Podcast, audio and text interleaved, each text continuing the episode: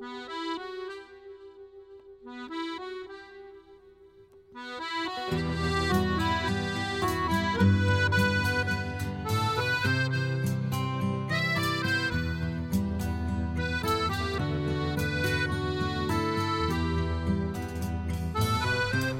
家好，大家好，我们是四404四电影影，我是天灵。我是福哥。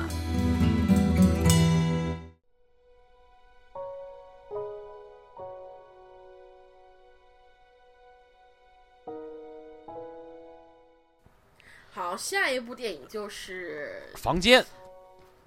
对《房间》The Room 这部片子呢，应该也是属于啊、就是比较早上映的奥斯卡预热片吧。嗯，对，它是，对对对，它十月份上映，对它十月份就上映了。嗯，正式公映是十一月六号，嗯我生日的第二天。记住啊，我生日好，不开玩笑了。其实这个片子我是我也是在那个电影飞机上看的这片儿。哦，啊，我在飞机上看了不少片儿。嗯 那个这个片子基基本上就就是说它是由爱尔兰导演兰尼阿阿布拉汉森对执导的，然后呢，主演呢是 Brie Larson，布里拉尔森，也就是我们的金球，他凭这个这部影片获得了金金球奖那个最佳女主对。剧情片最佳女主。然后其次就说这部片的男主是一年今年九岁的 Jacob Tremblay Tremblay，yeah Timberlake 嗯 Timberlake 对，这个小男孩我要大说特说一下，这个小男孩演的真是好。嗯，是咱们，然后基本上除此以外也就没有什么特特别说的。他现在已经得的奖项，一个是多伦多电影展的人民选择奖，嗯，然后就是另外一个就是戏剧类的最佳女主金球奖。我觉得好像现在 Larson 也是，我觉得我不知道他是不是最大热门，反正我觉得他是奥斯卡影后的很有力的竞争者。嗯，其实这现在这个奥斯卡影后，我我看一下啊，那个人选是有那个拉呃布利 Larson，然后布兰 Kate 布兰切布兰切特嗯然后那个希尔莎罗南，呃 Jennifer 大表姐嘛，Jennifer 对，还有。四十五周年的兰普林，嗯，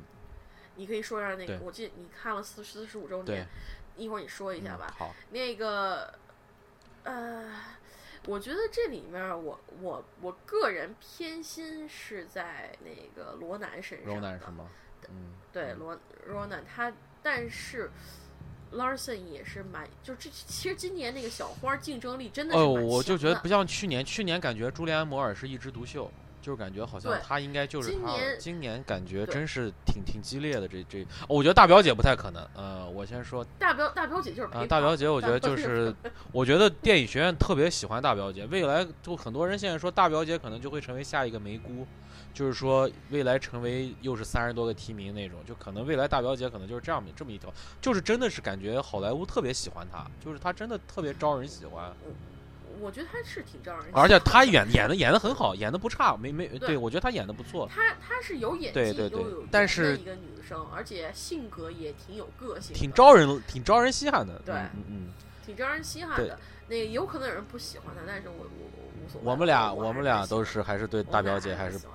感觉不错，但是我觉得在今年这个这个水平线上啊，就今年这五个提名，我觉得就是大表姐应该她是最弱的对的，她是最弱对她是表演上最没有给我们来的。我觉得不是表演上问题，还是作品也是剧对作作品本身就不力度就不及其他的对没错那个五四部没，错，所以说那个大表姐如果能拿到那个呃影后，那我觉得有黑幕，绝对有黑幕。就是 对对，反正我觉得个人我个人感觉不太公平。是不公好平，。咱们现在还是返回来说房间，房间这个片儿的主要剧情，你给大家介绍一下。主要剧情就是说，一个女孩儿她被就是在上高中毕业的时候被一个男的拐骗，然后锁在了一个棚一个房密封的房间里面，在这个房间里密封了大概对七年，然后中间生下了一个孩子。先说一下，你要看预告片的话，你会以为那是个女儿，但实际上是个儿子，是一个男孩儿。那么长得那么可爱，一定是个男孩儿。不是那个小孩长得太美了。对但但是我说实话，童星美国美国童星都是这样，小时候长得那个粉雕玉琢的，长大了就不见得哎，了。这我跟你讲，真的，我跟你讲，这全全世界一样的，这小的时候长得越好看，大的时候越完。我跟你讲，你是想说自己？你看《哈利波特》啊。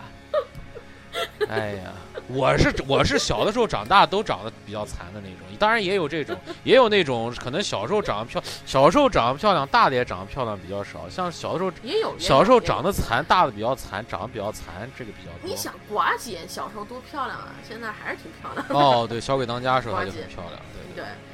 呃，不提她了。啊接着说接着说这个剧情就之后呢，那那个他母亲终于有一天忍受不了折磨，就想办法逃出这个房间，嗯然后就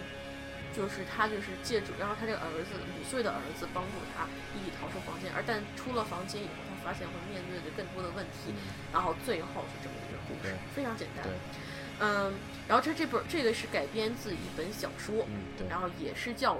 那个也是叫，The Room，啊、房间，也是房间，而且这个就是他是他是编剧，就是他的那个小说原作者，嗯。是原就是原作家改编的一部。但然后这个片子口碑是蛮好的，嗯。但是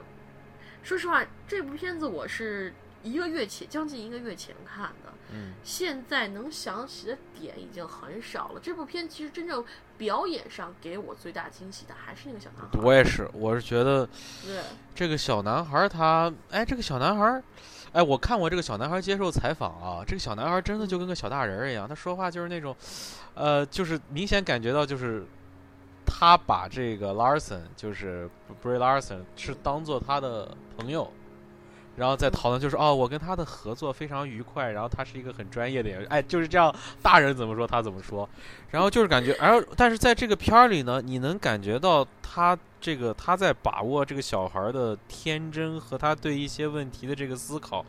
哎呀，我觉得这个小孩儿是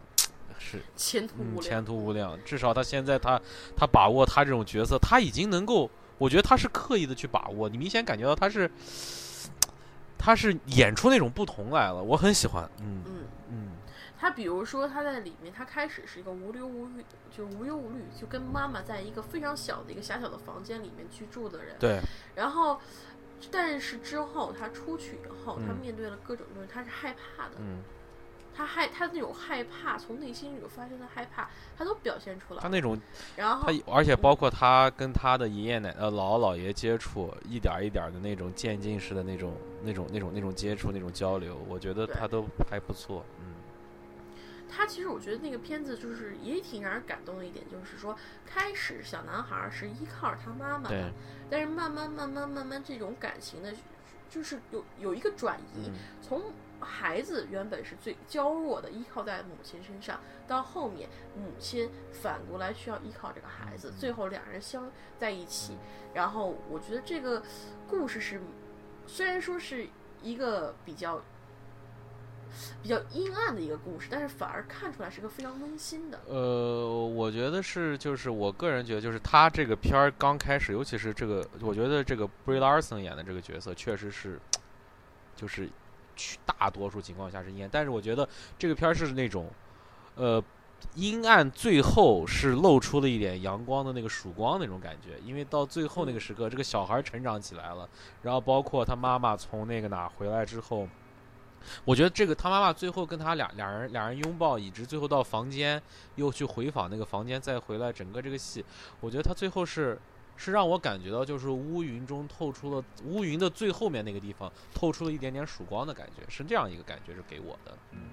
是，你看它的海报就是那个背景对是乌云嘛，对对对但是两个人却是在就感觉阳光是对对对非常足，对对，是挺温馨的一个故事。嗯，所以我当时 我不能说太，所以我当时说嘛，说说我就当时看完这个片儿，我第一个问的问题是，好莱坞影帝提名是不是有年龄限制？确实，嗯我觉得这个小男孩如果要是说够格的话，他真的可以跟其他的那几位我我觉得我觉得真的可以 拼一下，真的是可以。这嗯个那几个影帝他这么大的时候，可演不了，估计可演不了这么好。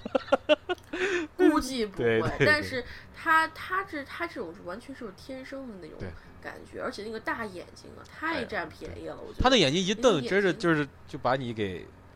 给拿住了。就是楚楚可怜的那个对对样子。然后那个而且他开始不就跟别人说不了话那种细声细气。对对对对对，对，然后到后面开始有有点有点那种就是元气有朋友了，跟外面比较开朗了，他就有个转变，而且就转变非常的自然。对，就就是还是呢还是咱们刚刚说那句话，就是他又演出了他的成长，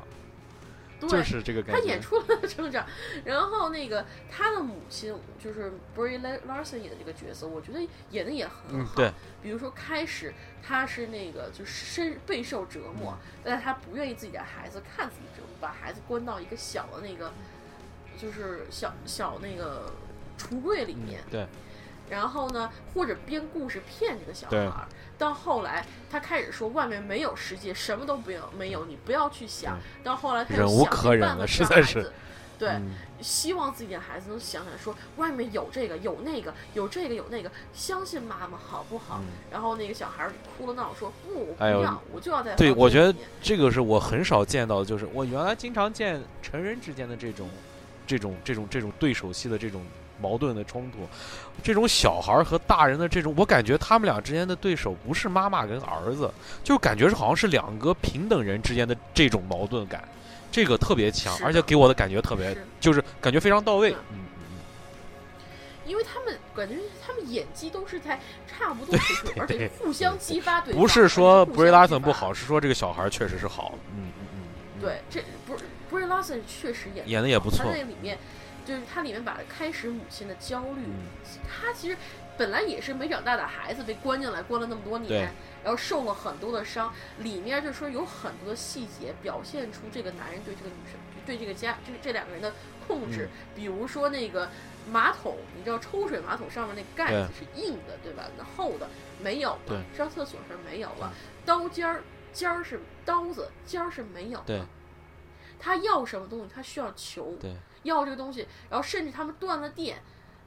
没有电，没有什么都没有的情况下，这俩人没办法生活。嗯后来他想，我必须得，就是说为了孩子，不管是为了孩子，为了自己，他必须要冲出一片天，嗯然后就鼓捣鼓引孩子去逃出这个地方，去报警。对，就是就是这个片儿啊，最后给我的感觉就是，呃，我觉得这个片儿在设计上、在剧情上，包括整个，我觉得是没有问题的。但是呢，就是你比如说，我也是大概是一个多一周多前，快两周之前看的这个电影，给我的感觉，呃，一周多一周前，就是给我的感觉就是，我记住了人物，但是我记不住剧情，就是我是有点这样的感觉。就是我把这两个人物的这个表演，我是记得很清晰，而且那几个人物的爆发点我记得很多，但是我对于整个剧，我不是说不记得剧情，但是我觉得就是不会想不会不会想让我嗯提起那些东西，嗯，它的剧情还是太，就是也是简单，而且比较传统，我觉得就是一个也是一个这个一个起伏，然后一个起就是第一个第一个第一个这个这个低谷，然后一点一点起，中间有一点小波折，然后最后还是一个起势，就大概是这样一个一个过程，就是这样的感觉。这个片子真的是靠演技撑。对对对，我同意你。换一点儿，如果他其实他投资也不算是个大投资的嗯电影吧，我记得。嗯那个他的投资这上没有说，但是那个他投资应该不是很大。嗯，这俩演员也估计票房也不会不会票片酬也不会高。不大可能。我觉得他，而且他这个是那个这两个人，哎，总之我觉得这个片子真的是也可，如果你想去看演技、看小正太的话，这片儿真的是值得。嗯，我觉得这片儿值得一看，这片儿确实值得一看。然后我觉得就看两个主人公的飙戏，就是他们俩之间的这个演技，我觉得就值回票价。我是觉得还是还是不错的。嗯，行吧，行然后这部片子我们我们就赶紧跳到后行那我就把我我现在就把我看的你你没看的这两部，我大概说一下。一个是这个四十五周年，就是嗯四十五周年这部戏呢，它是它是最开始吸引大家眼球，是因为它在去年的柏林柏柏林电影节上，它是男女主角双双拿了银熊奖。哇就是对对对，就是他们俩分双双双拿了拿了奖。然后呢，这个我我我先说一下我为什么看这个这个这个，当时是首先是咱们那个就是观影风向标的这个群里面有有有有人提到兰普林老太太这样一个人，然后我当时没有没有想，但是因为他能提名这个奥斯卡，对我来给我来说，我就有点突兀，因为我之前没有听过任何关于这个片儿的消息，我就是完全是在这之后我才知道，突然有这么一个人，我就想，哎，这这个老太太怎么回事？然后后来我就去看了她的预告片儿，预告片中这个老太太的整个从穿衣服，就整个服装到整个老太太这个身材到她的神态，一下就打住我了，就是非常优雅。非常好看，就是一个一个六十多岁的老太太，她她把这种她她这个优雅劲儿没有变，而且她穿的衣服你感觉就像是个二三十岁的小姑娘穿的衣服，然后她身材也很好。哎，不是，我想问一下，这个四十五周年到底是讲？好，我这样啊，sorry 啊，sorry 啊，不好意思啊，有点有点有点有点控制不住自己。好，我先给你讲一下，他到底讲了个什么。这个片儿讲的就是有一对老夫妻，他们马上就是在来来周的周六要过他们的四十五周年的结婚纪念日，但是在这一周的开头，就是周一还是周日的时候，这个他的老头儿就是这个老伴儿，她老公收到一封信，这封信是是当时就是他们在瑞士，就是老头的原来的有一个情人，就原来有一个女朋友，就在认识这个兰普林之前有一个女朋友。然后呢，他们当年一起登山，然后这个女朋友当时是发生了雪崩还是发生了什么？然后这个女朋友就失踪了。然后这封信呢，就是当时就是这些，这个可能是瑞士的政府机关或者什么给老头发了一封信，说我们找到了这个女的，然后我们也确认是她，你如果愿意的话，你可以来认认认他，就是这样一个事儿。然后这个时候呢，就开始激起了这个老头的波澜。然后在整个这一周的过程中。这个老头和这个老太太，他们两个人整个这关系发生了很大的变化，就这个老头的态度一点一点的变化，然后完了以后，这个老太太让这个老太太开始怀疑他们俩之间的爱情，怀疑他们俩之间的婚姻，怀疑他们俩之间的关系，然后就是这样，在这样的一种这样的一种这个剧情的这个走向下，他们又举行了他们周六的四十五周年的一个大 party，就是大概是这么一个剧情。其实这剧情让我想起了另外一部电影，是吗？Age of Adeline。啊，对啊，你是说啊？哦，是 是不是有点？有一点，有一点，有一点。有一点。对对对，但是其实这个这个片儿，因为 Adeline 是因为它是有一点奇幻色彩嘛，对吧？但是它这个里面就是极度写实。我为什么说我喜欢兰普林？就是我看预告片的时候，我觉得这个老太太演的非常，就是老太太长得非常优雅，而且就是兰普林她没有得过，就是她在她整个的这个事业上，她没有得过太多的奖，但是她得过很多提名，而且她在英国的这个戏剧界是很有名的，就是是很很有资历的一个女演员，就是很有很有很有权威性的一个。她演这个角色呢，就是她一直是属于那种。他这个角色的戏剧性不强，但是他这个角色的电影感特别强，就是那种内内敛的那种演技，到最后一直，尤其是到最后，就是在最后一天，在最后一天，就是这个老太太对这个她老老伴儿的这个感情的这种负面情感可能已经达到极致了，但是她又要参加他们这个四十五周年结婚的这个大 party，最后最后一个镜头就是。这个在这个大 party 上有两个桥段，一个是这个老头念了一段，就是说了一段他对他老伴儿的这个这个爱情感言。这一段戏中，你可以感觉到这个老太太的这个这个这个这个这个表情变化，就是那种强颜欢笑。但是呢，听到这个老头说话，他又有一点点感动。以及到后来，他们不是要领舞吗？就是在那个舞台的过程中，就是他们俩一直在转圈儿。这个镜头特别有想法，就是他们俩跳舞的时候一直在转圈儿。这个老太太每这个老老太太每转一次圈，在面对镜头的时候，表情都不一样。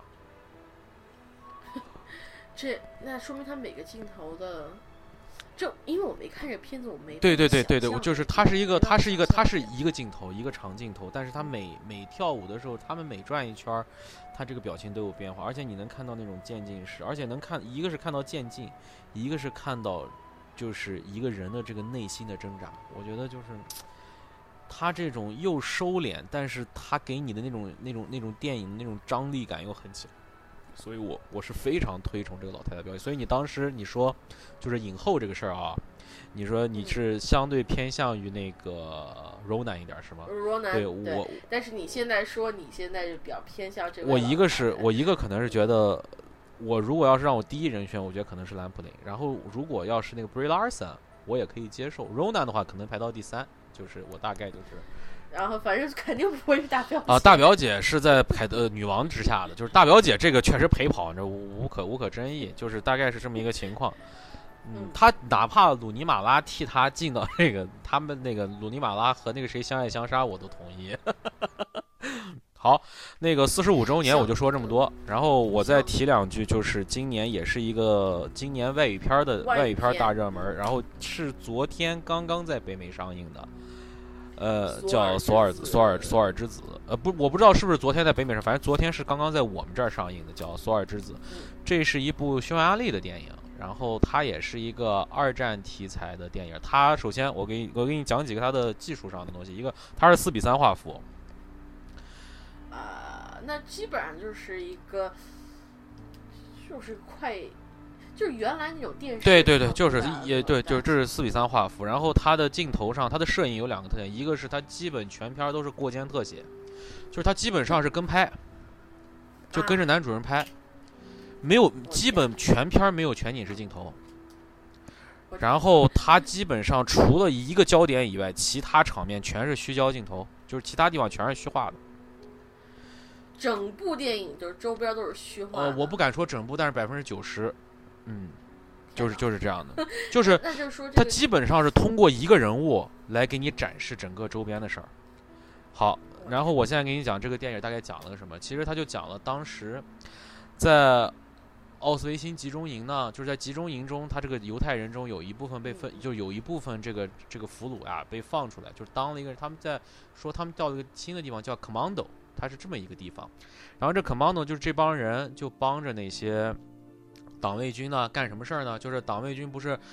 把一群人把他让他们脱光衣服进到毒气室里面嘛，然后毒气室里面不就把他们处死？处死之后，这帮人干什么？就是他们脱了衣服以后收拾衣服，然后帮着运尸体去焚尸，焚尸。就是这个男主人公索尔就是干这么个活儿的。但是索尔呢，在这个过程中，就是有一次进过毒气室之后，有一个小男孩儿还没死，就还在那儿喘气。嗯索尔就发现这是他儿子。感情上觉得这是他儿子吗？还是真是哎这 that's a very good question。然后就是因为这个，我觉得这是一个疑问，就是因为我后来发现可能是这个人的臆想，但是也有人解读说这就是他儿子，因为这是这这这就是其实这就是一个这个片儿的一个一个一个一个点所在。嗯然后呢，就是然后这个男孩呢，就是还在喘气的时候，党卫军的人进来把他给掐死了。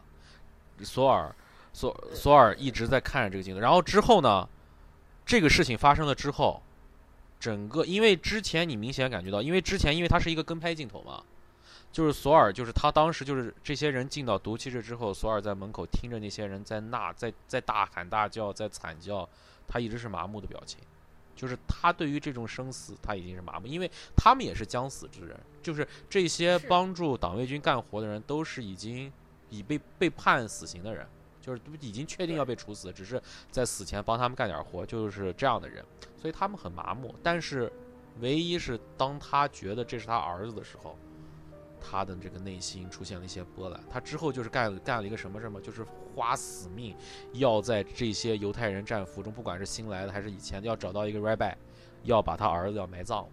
就这么个事儿。就哦之后的其他事儿就不用再讲了。呃，我是大概说一下，就是我对这个片儿的感觉是，我是我的非常主观，我是非常不喜欢这个片儿。可能是视觉效嗯果，不是视觉效果，我我我觉得视觉效果是，我觉得视觉效果是因为我觉得它这个视觉效果都有点已经超出了正常的剧情表达的范畴，我觉得有点有点有点有点过分了，有点矫情了。是不是有点像那个就是去年还是前年的一部国产片儿，就是也是好像你说推拿吗？对推拿？呃我觉得推拿给我的感觉还是比较舒服，就是推拿没有给我，因为推拿是它是有一个盲人的这个因因素在里面，所以它有些东西我觉得是自然而然，就是说可能，当然我不知道这是它那个是否真实，它是否是真够真实还原，但是我觉得至少让我感觉是一种新体验。但是这个片儿，我其实这个片儿我是有一个心理的变化的。我刚开始看的时候，我觉得它这种过肩的特写和那种大范围的虚焦镜头的运用，我觉得是有创意的，而且我能感觉到，就是导演想从通过导演和摄影想通过这些镜头想表达什么语言，就是说想通过一个这种所谓的可能是一个跟拍视角或者是一个第一人称视角来看整个这个事情，就是来感受，因为他的背景，他的这些虚化的镜头中，有时候党卫军在处死人，有时候旁边的人在呐喊，有时候旁边人在在随便聊天，因为他这个背景是很杂的，他是这样一种感觉。但是当他太多了之后，我就觉得。他可能他的目的不仅仅是这个剧情表达，我觉得他有点炫技的成分。对对，我对我我就我就我就说，因为这是我的，因为这是我的个人观点。然后还有一点，其实我就觉得我对这个故事我不是非常喜欢。就是虽然我觉得这是今年，今年我觉得可能我猜啊，就是奥斯卡他基本上已经十拿九稳了，因为毕竟一五年又碰上了这个反法西斯七十周年，我觉得这个片儿很应景儿，很应景儿。对对对，所以我估计他可能是没跑了。我估计是没跑，因为去年奥斯卡和金球奖是喷出两个了。金球奖是让俄罗斯的利维坦拿的，然后奥斯卡是给了那个修女伊达。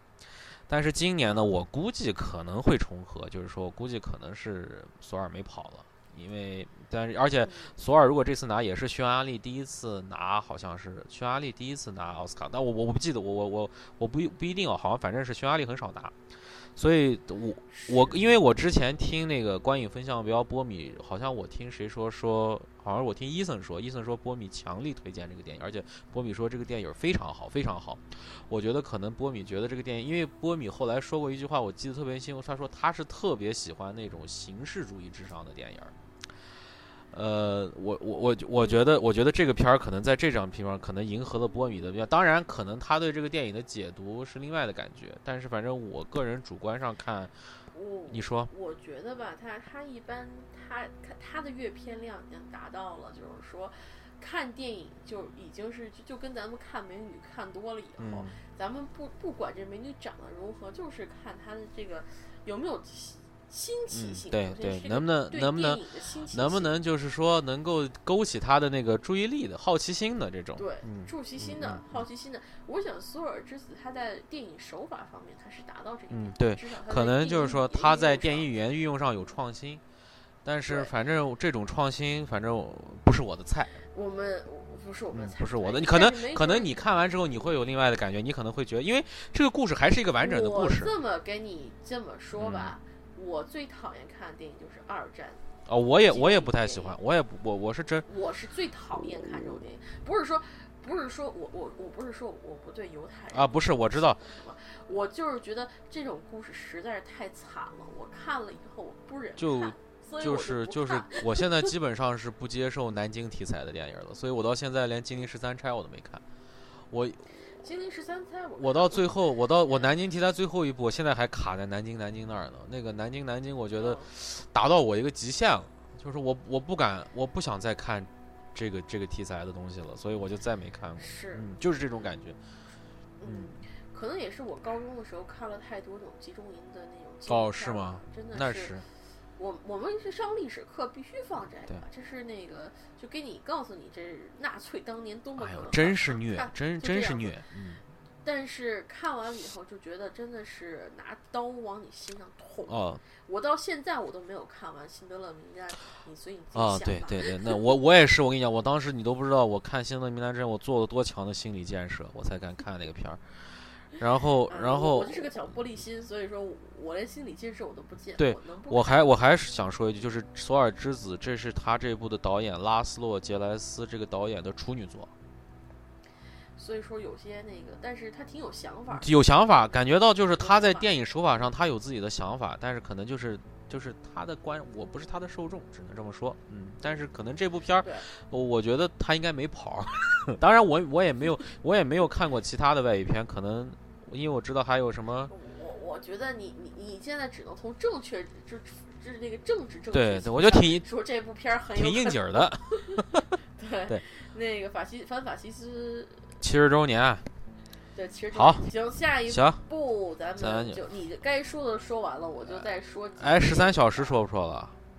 啊对十三小时，麦考贝的最新电影十三小时。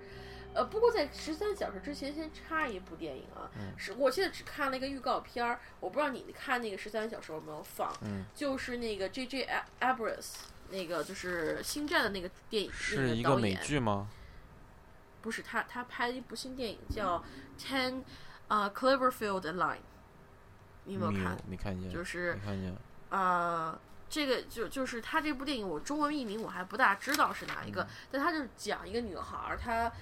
就是被人那个，就是突然有一天在街上是出了车祸还是什么，嗯等她醒来以后，发现自己被关在一个地下室里面，嗯和另外两个男人关在一起。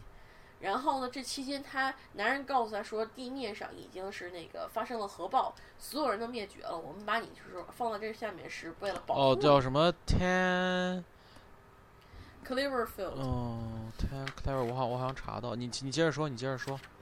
然后就这个电影，我觉得当时看预告片，开始是几个人在那儿玩游戏，嗯就几个人玩游戏，然后慢慢的开始音乐走向那个阴暗，最后是互相几个人互相砸，嗯就互相打。我觉得这片子可能会很有意思，它是可能是一种科幻哦这个 Ten Cloverfield Lane 是吧？哦，这个是那个，就那克洛弗档案，那个克洛克洛弗夫档案的导演拍的，好像 J J Abrams 好像是参与制作吧，还是什么？好像是。是吗？他为什么说他告诉我说他是他啊，不是，导导演是 Daniel Trenchtamber。你看过《克洛弗档案》吗？没有这个这这这是一个一个就是一个拿 i iPhone 拍的电影儿，但是以拿 iPhone 拿 iPhone 伪伪计时拍了个纪录片儿，拍了个末日纪录片儿，就那种感觉。但我觉得这部片子我是真的是特别有兴趣，吧一一下把我的兴趣给可点一个。你可以，我可以推荐你先去看一下那个《克洛夫特》，那还挺好看的。嗯，就这个片子好像是今年三月份还是几月份上映吧？三月我觉得可以11号一下，嗯，可以关注一下这部。好，行，行，这插完这句话，咱们就说一下咱们的 Thirteen Hours。Thirteen Hours，班加西的秘密13小士兵。呃，这是一部主旋律电影，美式主旋律电影。呃，我就是想，他这部片儿是由迈克尔贝大导演迈克尔贝拍 拍的，然后你们就懂了，对就懂了。这部片子就是蹦蹦蹦，就是轰轰轰。我是想说的，是，看完了《变形金刚四》之后，我觉得这是一部好片儿。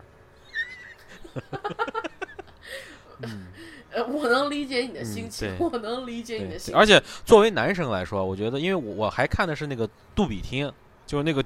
那个环绕声的那个厅。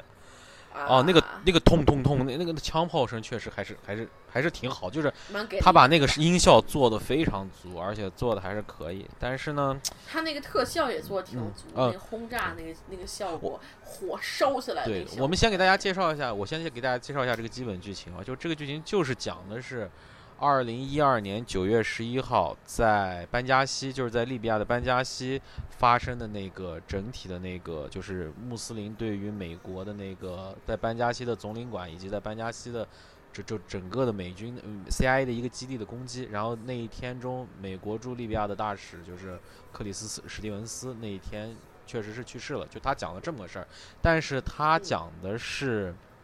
他为什么叫秘密士兵呢？就是那几，就是他是讲的是为了干，他是叫哎这怎么说？就是做他们的整个做安全保卫的这些，是有一点那种承包保安保安公司承包商的这么一个性质，对。对，就是雇佣兵，对，就是 contractor 雇佣兵，就是雇佣兵，但是他们呢又是那种就是是 CIA 雇佣的，就是这样一个大概是这样一个事情，就是从他们的视角来看这个问题，就大概就是这么一个故事。是。嗯，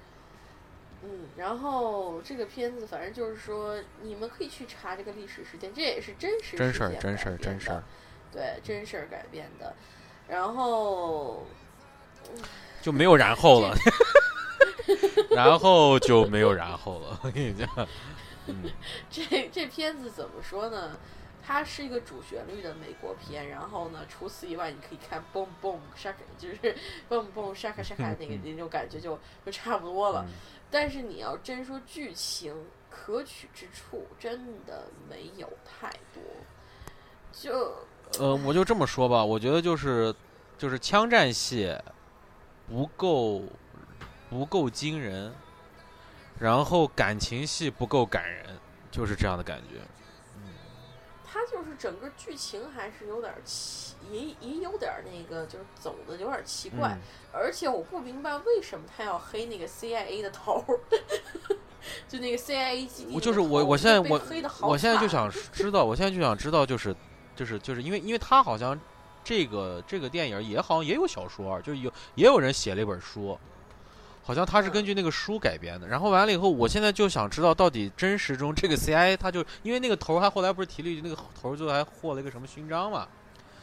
对对对对对，但是我就想知道那个头儿到底当时是什么样的一个表现，就是因为现在其实美国啊政府对班加西的那次事件还是讳莫如深，为什么现在这么多人依然就是共和党人一直拿这个事儿在攻击希拉里？因为这个事儿一直都没有讲清楚。对嗯他就是突然就是说那个 CIA 他有个基地秘密基地在那里嘛，嗯然后那些雇佣兵就是为了保护他们的，就保护这些人。然后之后那个美国派了那个驻一个大使过去，去那个驻扎在那边，然后然后之后那个先袭击大，然后那些那个不能说是恐怖分子吧，就是那种反对派，先袭击了那个大使馆，袭击完大使馆以后呢，又来袭击了这个 CIA。我觉得就是从始至嗯终，就他有一个这个这个点是一个，就是给我算是给我有一个有一个打到我的点，就是从始至终，美国政府美军没有对他们进行任何支持。嗯，这个对，这个是一就是说他在他其实里面对官美国的官僚体系是黑的，那那叫一个体无完乌漆肤。嘛对黑对，对，乌漆嘛黑的。那个我就记得那个女的打电话跟人说赶紧来救我，她说你有 authority 吗？然后她说你问我有你有。那个授权对你有授权吗？然后我说你问我有没有授权吗？就是说我的授权就是如果你再不来这边，有成千上百的美国人会死。我就记得当时有这么一个，就就是说不是说你你不来、嗯，这儿的美国人都会死有美国人死，包括你现在正在说话的这一位。对对对对，这个就这他这个，但是说句实在话，这个女性角色在这里面我很讨厌。我也我也我也不喜欢，我也不喜欢。我也就是就这里面就是说，我觉得里面人物没有几个是立得住的，嗯然后呢都是非常功能性的角色。功能性角色就是说他们就是来这蹦蹦就是为音效，就是 嗯这个片儿的主题是音效。对，这个这个片儿绝对主角是他的那个爆炸场景和音效，然后那个，但是我觉得这他这里面没有什么特别有名的演员，没有就都是那个都是比较那个新的对人，但我觉得演的都还可以，就是都在水平线。我觉得就是就是他把所每一个角色都把自己的功能演出来了。嗯、对就是到点到为止，嗯而且每个人的性格都是比较那种，就就是有点浮夸式的，就是嗯，对对对片面性对对对片面性我因为我比如说逗逼就是个逗逼，我觉得那个爱那个沉默寡言就沉默寡言。我觉得可能还是还是因为这个事儿，其实它的这个时间沉淀不够，很多信息我们还不知道，所以它这个时期它拍不深。我觉得可能如果是十年以后，或者是二十年以后，有人再回看这个事件，这个事件我觉得在美国历史上应该是会留下一笔的，因为这好像是啊几十年来，就是上次是美国驻阿富汗的大使被被谁给绑架了，然后被杀了，他是第二个在被被被被杀，就是死在这个工作岗位上的这个驻外大使，美国这，所以这是一个大事儿。是嗯，对，是很大的事儿。然后那个他在这里面把这个把这大使把这个大使黑了一下，把这个 CIA 的头黑了一下，最后还黑了一下美军，嗯三方全都黑的那个就跟乌漆麻黑的。然后那个，然后然后我觉得最受不了这里面一点就是说他对人物塑造就是给你知道。铁汉柔情，他们一般硬汉片肯定要加一个铁汉柔嗯情在里对面，就是他在表现柔情方面太过用单一手对法。所有的人都是在决战前拿出自己老婆孩子的照片看一下，思念一下，打个电话什么的。而且而且而且他这种方式完全不能打动人。这太老套，对对对就是也不能说太老套，就实在是觉得这个太硬了，太生硬了。就是你会你，而且最最奇葩的一点就是主，就是其中一个主角叫就是杰克那个主嗯角，，Jack 对，嗯对，Jack，他就是决战，就他们在打仗嘛。然后这个时候，他们正好听到了大使馆被袭击，嗯然后说，然后那个他上司就跟他们说，说你们赶紧准备，我们要去营救那个大使馆。嗯然后这个人他第一件事情就是冲回自己的卧室，把之前录给自己老婆的录像发出去 Come on 去 Come on Come on，对，come on come on，发出去了。嗯然后之后他们把那个大使馆的一些人救出来，没把大使救出来，但把一其他有两个人救出来了对对，也不是两个人，哦，就两个活对对，的一个黑人，一个那个白人嘛，俩人，对对对，嗯。对，然后就这两个活人是活的救出来的，剩下的那那些人在救出来的过程中死了。然后那个，然后这个，然后开始他们就就是击毙了几次的那攻击之后，就是这个这个这个人和那个他们那个头儿就聊天儿，聊天的过程中。这个人就说说从开始到现在，我就没有想过我老婆和孩子。我说你搞放什么屁呀、你之前那个发发那个发发你的录像是发给谁的呀？就是，就是就是迈克尔贝导演对于这个剧情的把握已经。已经不合逻辑到这样一个程度，也不太好吧？你看，因为其实我还是他，毕竟也拍过《珍珠港》这种，我觉得还挺好看的 电影儿，就是这个片子你也不能说不难看，就是它其实还可以，但是就是生就我感觉，其实他这部片还是踏踏实实拍了，但是呢，也就他妈这水平了，就这种感觉。对。嗯嗯嗯嗯嗯，我还是期待他变形金刚五，我还想看他他到底怎么能把这个广告能够再再更上一层楼。我跟你讲，真的真是这样的。我 我觉得他这片儿真的是他想花花心思拍的，但是对，可能就是那个那个哎变形金刚花花太久了，可能回不到老本行，就那感觉有点那个感觉了。嗯，对他他就是里面的人物啊什么都是有点浮夸，对对对，但是就是但是我但是这部电影最后有一段剧情，我觉得还是给他加分了，嗯，哪一就是那个他们不是那恐怖分子被击毙之后嘛，就是好多尸体就留啊在了那个 zombie line，、那个那个家人在那儿那个好多母就是穿着黑袍子的那个伊斯兰女，虽然我觉得后来我想挺作的，这个这个行为挺作死的，嗯。然后跑过来抱着孩子哭，然后那个组织也不知道是组织者还是他们那恐怖分子，也有一个，也有一个，好像有一个长，有一个镜头，他好像是有一种那种感慨那种，意味对，深意味深长的感觉，对，是，但是我觉得那个那个就是他那个白色的那个布在那块儿沾满了雪在那儿飘，然后很多穿黑衣服的女人跑过来，嗯，扑向自己的孩子、嗯丈夫或者兄弟，这个瞬间那个镜头，我觉得还是蛮漂亮的。对对对，至少他觉得那种悲伤不仅仅是只属于美国人，也属于这些就是这些反对派。无论谁死，无论谁死，其实其实大家都是死得其所，只不过大家的目的不一样。我觉得其实他还是至少在那个镜头上，他是站在一个人类视角，而不是一个政治视角来看这个问题的。嗯，对，但是你从整部片子 发下来一看，这部这个这这组镜头还是有点儿那个，有点儿呃，有有点儿有点儿唐突对，，感觉感觉感觉这这这组镜头不是他拍，对，就是就觉得这组镜头有点唐突。但是这部片总体来讲，我觉得是一个合格的爆米花电影啊，对，啊，合格的爆米花电影。但是你如果你要是被恐，就是嘣嘣咔嚓咔嚓那种太多的话，我觉得也没必要去。我就说是，我就说是一个是，如果大家真的对那个，我我觉得这个片儿可能会在大陆，有还真有可能在大陆上，有可能啊，我不知我不太清楚。可能会卡卡几个镜对。对对但是反正这个如果大家对这种音效感兴趣，可以看，就是有这种对枪炮，也还有一个就是，如果大家对这个事件本身还是有这种想更深聊，其实这个片儿还是还是给你讲了一些这个事儿，但是之所以讲的到底是真的假的，还是说到底深度有多深，这个我们不敢说，因为毕竟这个事儿才经过了才过去了三年嘛，所以所以对嗯说不上，嗯对，然后另外还有一件事，我想起来了，刚想起你说这件事儿的时候，才过了三年嘛，这事儿，我忽然想起一件事，就是说，他们为什么那么少数的人能战胜将近近百的那个反对派？人家就拿一个，人家反对派就拿了一个 A K A K 四十七还是什么东，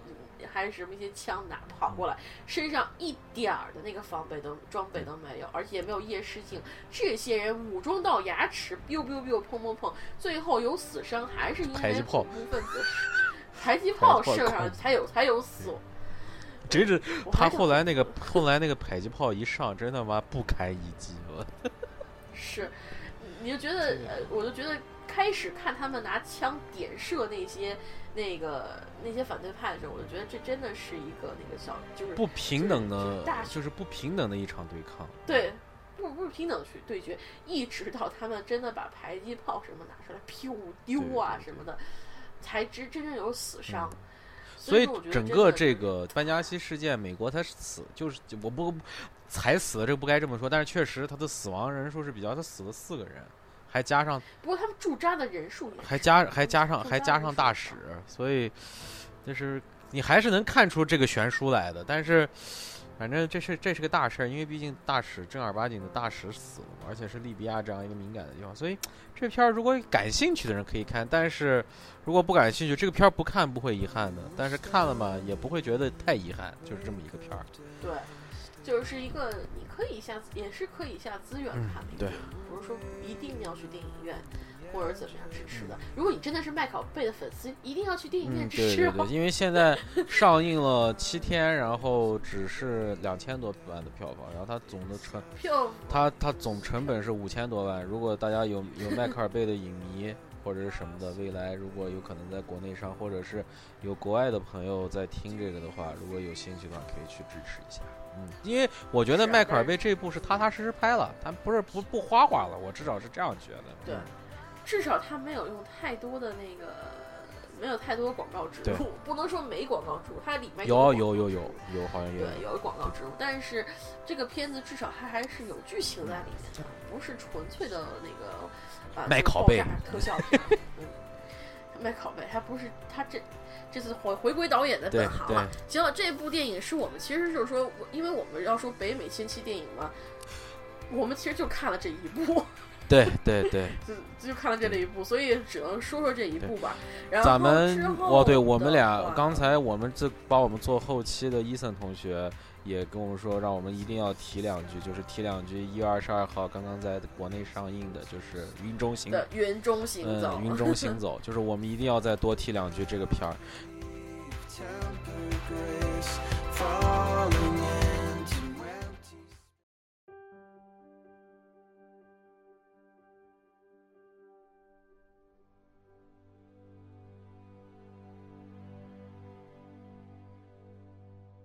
这个片儿呢，是我还要重新再认真的介绍一下，因为上次介绍，因为我们资料查的不是特别全，所以不是特别好。我重新介绍一下，《云中行走》的导演是就是《阿甘正传》的导演，叫罗伯特·泽米吉斯。然后他的主演呢，两大主演，一个是囧瑟夫，就是约瑟夫·高登·莱维，然后还有一个就是目前来说已经是我的女神了，就是一个加拿大籍的加拿大籍的一个法语法法会说法语的女演员，叫夏洛特·莱本。然后是这俩人是男女一号，然后其中还有老老戏骨本金斯利的加盟奖加盟。而这部片呢，它主要讲的就是一个非法国非常有名的钢丝表演艺术家，叫菲利普，叫菲利普帕蒂特帕蒂特还是叫什么？然后讲了他。从开始走钢丝，一直到未来，一直走到了最厉害的，走到世贸大厦的这样一个整个一个过程，就是这样一个电影。我觉得这个片子应该这样，他说这个真正的主线是他怎么去那个世贸大厦上架走走那个世贸大厦，大大家是知道世贸大厦吧？就纽约那世贸大厦九幺幺时候被占被弄毁的那个东西，那那那两个楼那个双子塔，他就是讲这个这个。就是这个走钢丝演员从一开始有这个梦想，就是架一个钢丝在那个塔之间，然后在上面走来走去，走来走去。然后之后，他为了这个梦想付出了努力以及的薪水，就这个这是整个环绕这个，对就是剧情就是环绕这个行为上。我们为什么要强力推荐这个片儿？有一个非常重要的原因，就是这个片儿的票房实在是太差了。就是，嗯，它现在就是美国本土的票房只有一千万，然后美国以外现在也只有三千四百万美元，然后它的成本就有三千万的三千多万的美元，然后内地内地上映三天，票房是三千两百零二点三万人民币。我我还还有一个就是我想说的，就是因为我和福哥我们俩都是在大荧幕上看的，嗯我们无法说，我们无法知道，就是说在其他媒体上看和在大荧幕上看有什么区别。但是我们的不不不，我我咱们说的准确一点啊，咱们说准确点，我们两个都是看的对 IMAX 3D 3D IMAX 版本，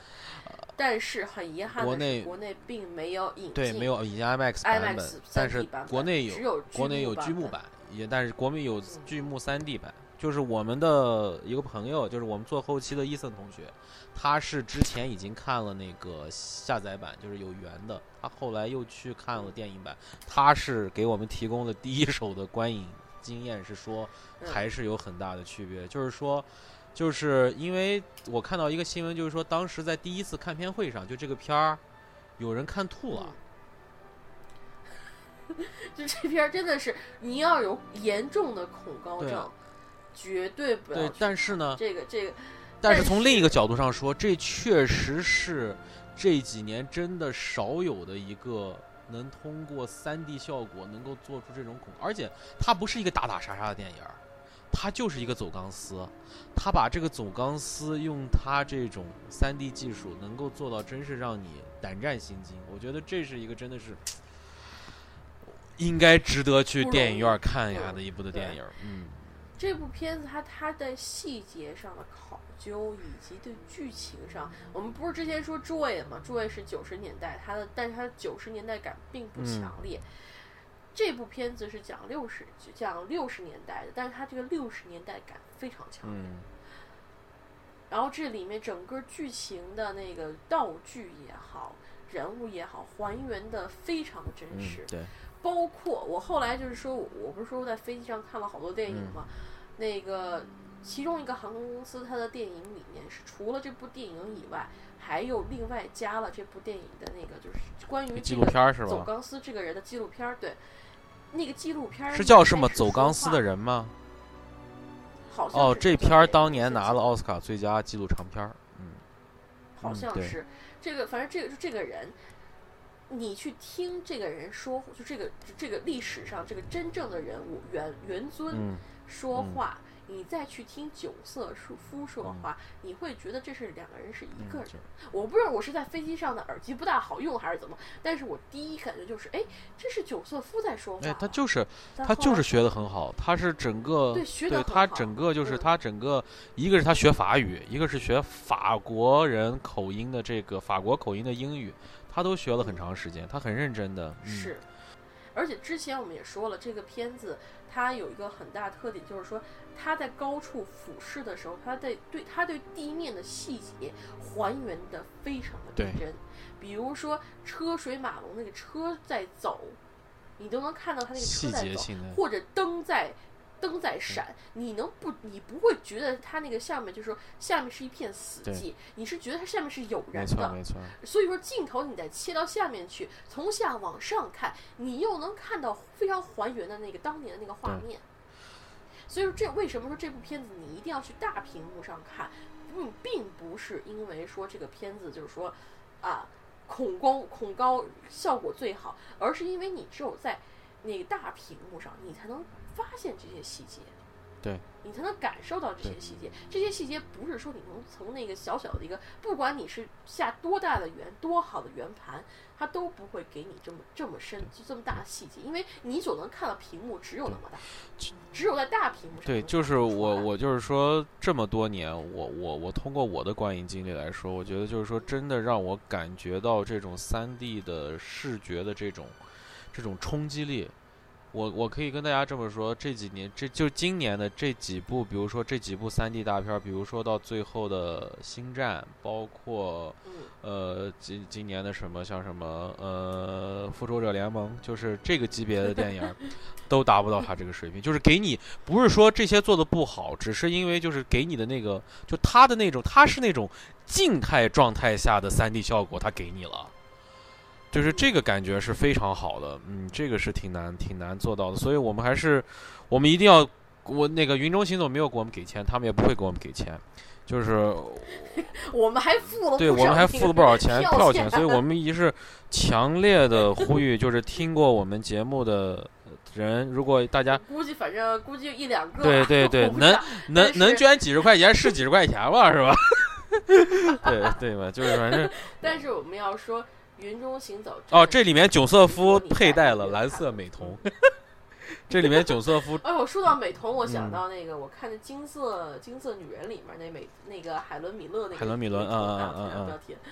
不提了不提了。然后，但是《云中行走》真的是一部适合的大屏幕上看的就是，所以说普通屏和大屏的差别是非常大。嗯，对，非常大。它不像是有些电影，就是给你个把那个框儿拉大一点儿，就这样子。它真的是一部精细到你需要去用大屏幕去看的一部电影。而且从剧情上，我这么讲，我这部电影我重新在电影就是在在飞机上重新看了一部这个这这个片子。你知道那个飞机上那个那个屏幕有多小吧？而且你光不调亮，你知道有多暗，对吧？就这种情况下，我还把这部片子从头到尾重新看了一遍，而且在同样的情况下，我看别的片我睡着了。所以说，但这个所以就说明这个片子它的拍摄以及剧情的走向也是比较，就是说比较就是精心的，还是还是值得还是好看，真的好看。还是好看，还是好看，而且每个人物的塑造啊都是很不错的，所以从各方面来讲，这部片子是一部值得你去花钱看的电影。我觉得他绝对对得起你的票价，一点儿没跑，真的是这样。但是说实话，但是我们像我们说的，我们之前只看了 IMAX 3 D 版本，所以说但是目前啊目前看那个目前看国内的一些人说还是不错，就是那个剧目的 3D 版还行，就是说还是不错，就是还是值得去看。行行行行行，那该个是是我们推荐完了啊，伊森我们完成了任好务，，然后咱们然后下面我们再说，把就寻龙诀和老炮儿再说一下，就就结束吧。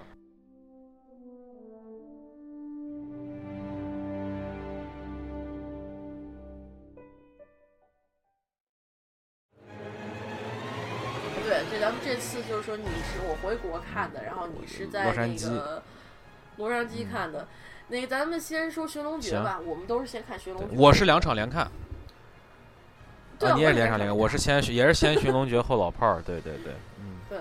那个《寻龙诀》的话，我我还是得说，正是因为有九层妖塔，《寻龙诀》瞬间成被抬高的哎不行。而且我觉得，如果你们要看《寻龙诀》的话，我推荐你们看一篇影评，就是波米写的。嗯波米啊，波米，你去微他的微博上，他写的一篇关于《寻龙诀》的脑洞影评啊，脑洞影评，那个片，那个他他确实是，我觉得我我是看过原著，我觉得他有些地方确实是引申过度，嗯，确实有点引申过度，但是你放到这个电影里面，你再去联联想他的影评，增加不少乐嗯哎对趣，对对对是。增加不少乐趣 我趣。我我是我是哦，就是我们再跟大家说一下，就是我们这个节目，其实我们所有的我们我们我和斧哥，包括我们后期制作的伊森，我们都是通过观影风向标这个播客节目，我们都是非常喜欢这个节目认识的。嗯然后我们呢，就是波米呢是这个节目的一个主播。然后我就是想说，就是我看我说一下我看《寻龙诀》的感受。首先第一点，《寻龙诀》是我这几年来看中国的电影少有的有大片儿，真的有大片儿质感的电影。这这是这是我的第一个对《寻龙诀》的感觉。第二个是就是，我觉得其中几个人的表演也是不错的。就是嗯，我当然我不我我我跟你我没有看过原著，我不敢说他跟原著的这个到底有多接近。但是我至少觉得，我觉得陈坤的表演至少让我感觉我不出戏。就是陈坤，包括黄渤呢，黄渤因为我个人很喜欢，但是黄渤我我我不知道，等会儿你可以你可以来说，因为你你看过原著，我我我不敢说。但是反正就是他整个给我的感觉没有出戏，而且呢，他这个电影的整个场面是够了，还有那个他我我尤其喜欢他转那个罗盘。就那个那个盘，那个盘那一段，我是我觉得，哎，是是挺有想法。我看来沃尔善是发功，我花功夫了。还有就是，我想说，哎呀，我刚想说什么来着，一下就忘了。哦，对，我还想说，就是想说波米这个解读的这个事儿啊，就是，呃，我我我看了他的那个微博的那个那个那个长微博，我也听了他在观影分享标做的影评节目，就是我个人感觉，就是我也跟你有一样的，就是感觉就是。我我不想，因为之前我们在群里面聊天的时候，已经有朋友说大家不要用脑洞这个词，脑洞这个词极负面。但是我还是觉得，就是也许是我们的观影量不足，也许是我们的背景知识掌握的不够，但是就我们现在的水平来说，我觉得是解读过度了。但是呢，也是你说，就是说听了他这些解读，在想电影中那些情节，是真的有别样的乐趣的。包括他引申到了《阳光灿烂的日子》，他引申到了马小军儿在八十年代后期到底是什么样，整个的这一条线，就是觉得你会觉得，哎，是挺有意思。就是说，确实你也可以这样想这些问题，就是嗯还是挺好玩的。当然。抛开其他人的评价不说，我觉得《寻龙诀》是这几年中国的电影屏上，还是之前那句话，最具有大片儿质感的一部电影。嗯，好，我就说这么多。行，我这么说吧，我先不说原著问嗯题，我不扯原著问题啊。扯原著问题的话，我就会夸他更多，因为他毕竟编剧就是他的那个原天涯霸唱小说的原对原小那个作者嗯嘛。而且我们都知道，中国的那个 改编是不能带鬼的，带鬼带神，所以说它原著上很多东西都不可能再给你搬上荧屏，不可能的，绝对不可能，一般肯定过不了审。但是这个片子从大片来讲，这些年我看了很多的大片，然后呢，虽然有一些中国产就是国产大片。我可能观影量不足吧，但我就觉得《寻龙诀》至少在特效上是有跟那个北美的一些大片媲美的感觉的。媲美的嗯感觉，因为它确实做到了一些特，虽然有些镜头啊，比如说爆炸出来那个石头看起来要有多假有多假，但是有些地方真的是非常的写实，非常的真，而且画面真的是蛮漂亮的。不愧是乌乌尔善，毕竟是艺术学校出来的，不不不可否认这一嗯。点。然后这个沃尔善拍这个电影花了三年，是，我觉得他真是用心了，而且他他里面有很多的那个东西，就是他那个其实道具做都蛮考究嗯。的，不是随便从哪儿蹬出来一个东西就就就给你用的。比如说像是他那个就是那个石，嗯嗯，彼岸花那个石头，嗯。我觉得还做的都还蛮精细，但是 表演是，而且剧本上它是一个非常考，就是研究，就是比较不能说是考究，应该说比较，呃，给给我能给到七分的一个大片剧本，嗯。就是说它它是比较简，就是说比较工整的，嗯。里面的所有内容都非常的工整，然后也也是循序渐进。而且爽就是娱乐点也很多，比如搞笑点啊之类的，它都存在。嗯唯独我不满意的地方呢，就是说这片儿可能就有点太工整了，是没有也也也是不出彩儿。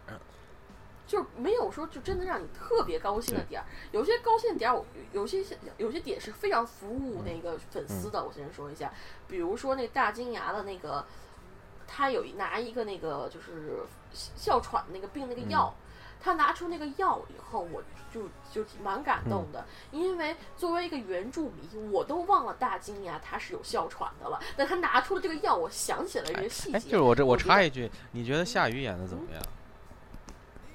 夏雨，说实话，大金牙就那样儿。就是我觉得你觉得你演的怎么样？啊你觉得你觉得对你这个原著党来说，你觉得怎么样？我觉得啊，对对，我也我也我也觉得，因为这是我觉得这是夏雨的一个一个新新新模样、新模式的表演。他原来不演这样角色的，你就对对对，我觉得还还他原来演都蛮蛮就你看我我演了一个那个对对对，你看他之前像什么独自等待，包括最早阳光灿烂，他是那样一个形象嗯，很阳光大男孩。这个里面他那个笑脸，包括那颗金牙配的，在这样哎还可以，就是夏雨还可以，是嗯，哎，你注意没注意没就是注没注意到那个开始他大金牙刚出场的时候，旁边有一个中英国中文中国翻译，曹操是吗？你注意到那个人啊？中文翻译，对啊，就是那个说就说这个就是那个。你忘了吗？就是他开始不是跟那啊，老外我知道，我知道，说我知道，我这是什么。什么什么东西，那个，然后旁边有一个老外，那翻译是是谁呀中？国人，嗯你不认识他我吧？他是一个那个华裔的那个脱口秀，脱口秀的那个人啊，他是挺有名的，在那个